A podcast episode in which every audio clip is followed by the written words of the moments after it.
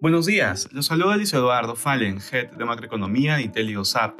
El día de hoy, lunes 15 de mayo, los mercados internacionales presentan retornos positivos a la espera de un acuerdo sobre la deuda fiscal. De manera particular, en Estados Unidos los futuros avanzan mientras los inversionistas tienen la expectativa de que se alcance un acuerdo sobre la deuda fiscal en el corto plazo. La probabilidad de default es la más alta que se ha visto, con los credit default swaps de Estados Unidos transando más alto que en países emergentes como Brasil o Grecia.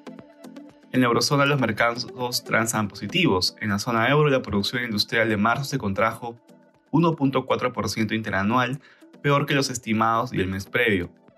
Por otro lado, la bolsa turca cae junto con la lira, luego de que el actual presidente Erdogan no estaría alcanzando la mayoría en las elecciones presidenciales de ayer.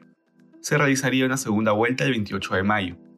En Asia los mercados cerraron positivos. En Japón, el índice de precios mayoristas de abril bajó a 5.8% interanual desde el 7.5% en marzo. En China, la tasa de facilidad de préstamo se mantuvo en 2.75%. Respecto a commodities, el precio del oro avanza durante la jornada. De igual manera, los metales base sube. Finalmente, el precio del petróleo avanza, ubicándose alrededor de 71 dólares el barril WTI. Gracias por escucharnos. Si tuviera alguna consulta, puede contactarse con su asesor.